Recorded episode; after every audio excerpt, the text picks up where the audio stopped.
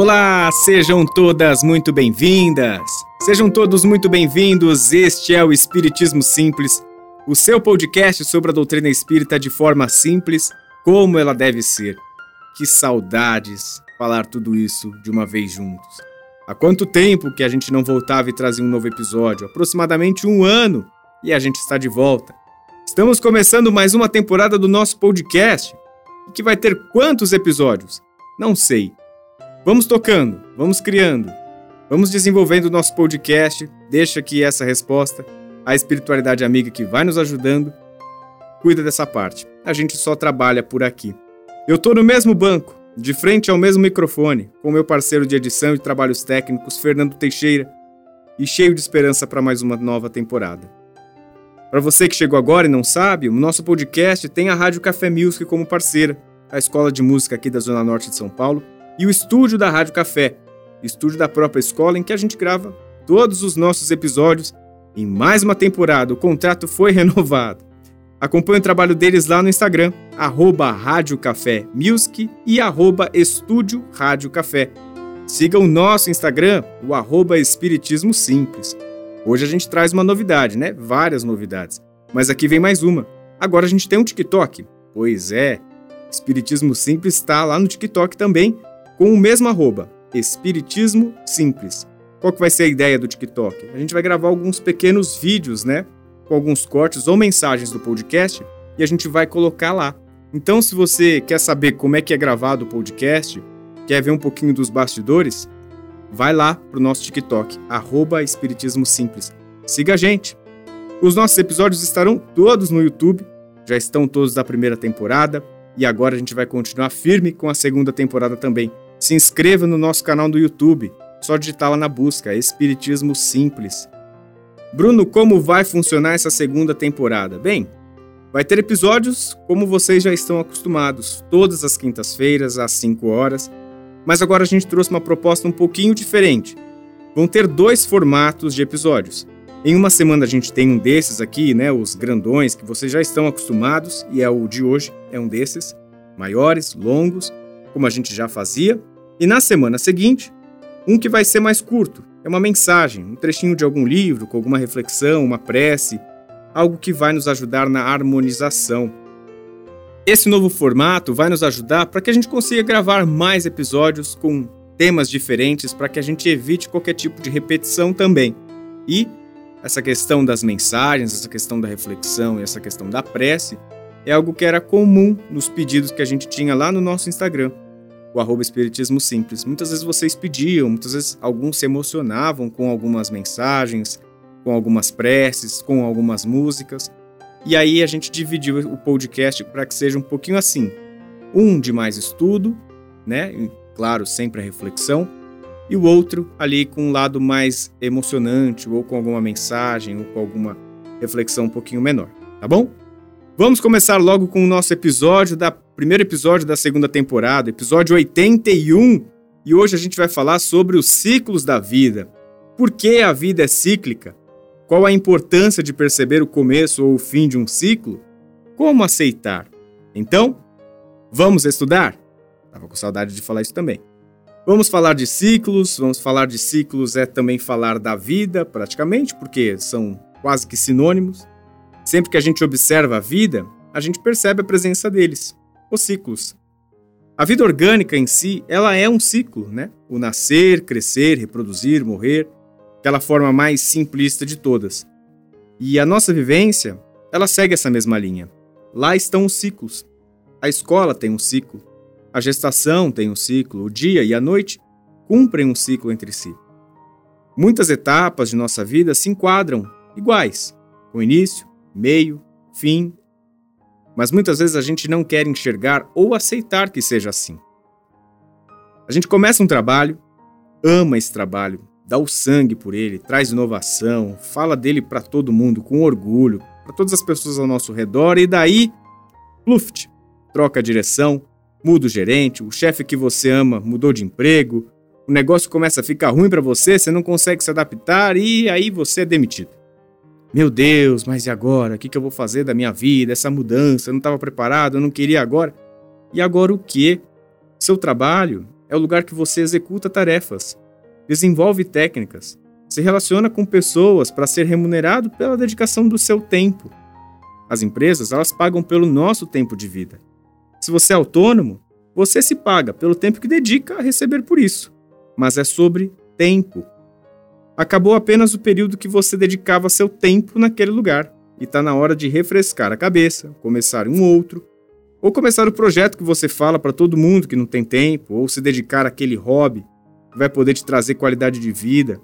Seu trabalho lá acabou, mas não a sua vida. Desencana, desapega, toca o barco. Quantas pessoas já trocaram de emprego, atividade, ramo e são felizes? Nós conseguimos sempre nos adaptar.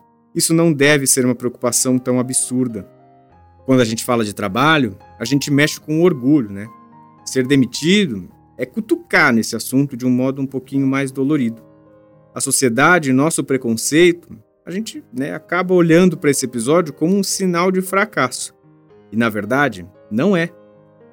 Pensar assim só mostra o quanto que a gente é vaidoso, quanto que a gente é orgulhoso e como supervalorizamos coisas que nem são tão importantes assim. Olhe pelo lado da espiritualidade. Quantas vezes você, neste mesmo trabalho, estava lá exausto e já pensou em mudar, pensou numa oportunidade diferente, numa nova tentativa, mas nunca teve coragem? Às vezes, a galera lá de cima dá uns empurrões na gente para que as coisas andem por aqui. Esse episódio é sobre entender esses momentos e reconhecer que as coisas sempre caminham para o melhor. O fim do ciclo de um relacionamento vai na mesma toada. A moça namora por anos com uma pessoa, pensou em casar, mas o caso ali já estava ruim faz tempo. Você só se lamenta, só reclama, se entristece, pede ajuda em oração. Aí quando a espiritualidade atua e o namoro, o noivado, o casamento acabam, ai, começam aquelas reclamações, mas por que comigo? Eu não queria. Minha filha, estava reclamando até agora há pouco. Quando isso acontece, eu só penso nos nossos espíritos amigos olhando para a gente pensando: ah, pronto. Receba e compreenda os livramentos que você pede em prece. Receba os novos ciclos que se apresentam em sua vida. Aprenda a fechar ciclos que não fazem mais sentido, que não te fazem bem, que não te realizam, que te distanciam de você mesmo. Quando uma porta se fecha, abre-se um casarão de janelas mas estamos tão presos e apegados à porta que está para fechar que a gente não consegue olhar para o lado, para os outros cômodos desta casa. Apego nenhum é bom, apego nenhum ajuda. Ter estima por algo ou alguém, sim, tudo bem, é saudável, mas o apego não. Vamos aprender a nos desvincular de coisas, pessoas, títulos, poderes. Já percebeu quanto de exemplos espíritas de seres que não conseguem evoluir ou fazer uma transição suave e harmônica para o outro plano por conta do apego? O desapego começa aqui, agora, em vida física. Não adianta criar uma vida de vícios ao apego e no instante do desencarne pensar: "Ah, eu sou tranquilo, nada aqui vai me abalar não". Pense, são anos de apego. Como que se separa assim com facilidade? Apegue-se ao que mais importa na vida, que é você mesmo. Não existe coisa ou pessoa mais importante na Terra do que você. Pense nisso. Fim de ciclo de uma vida, ele nos remete à morte. E trazendo o tema do apego, tem tudo a ver com o sentido espírita de entender e lidar com isso. Você perdeu um ente querido? Vai dar saudade. Vai dar sim vontade de querer por perto, de dar mais um abraço, de estar ao lado.